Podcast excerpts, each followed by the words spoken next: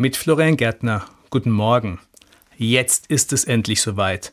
Und, oh mein Gott, es ist schon soweit. Zwei Blickwinkel auf den gleichen Sachverhalt.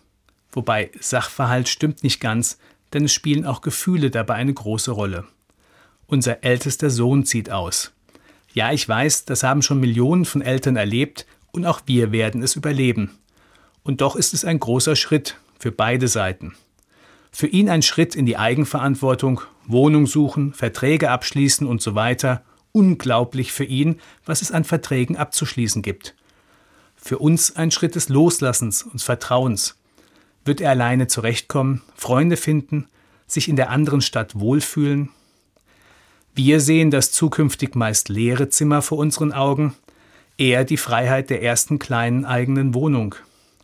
Wir fragen uns, was wir jetzt alles weniger einkaufen müssen und wie das zu Hause sein wird, wenn er nicht mehr mit am Esstisch sitzen wird.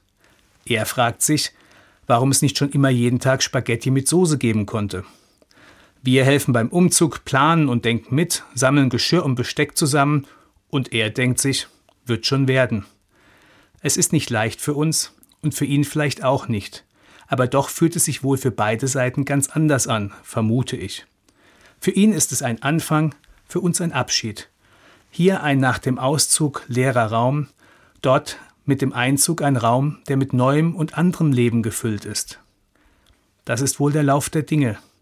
Zumindest raunen wir uns das als Eltern zu, wenn wir mit unserem ältesten Sohn zusammensitzen, wenn wir einen Augenblick innehalten und schauen, was gerade passiert.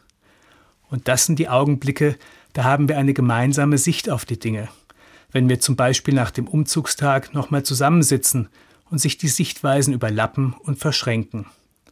Dann können wir alle ein wenig spüren und nachvollziehen von dem, was den anderen gerade bewegt. Das tut gut, denn uns wird bewusst, was uns verbindet, auch wenn wir unterschiedliche Blickwinkel haben. Florian Gärtner, Mutterstadt Evangelische Kirche.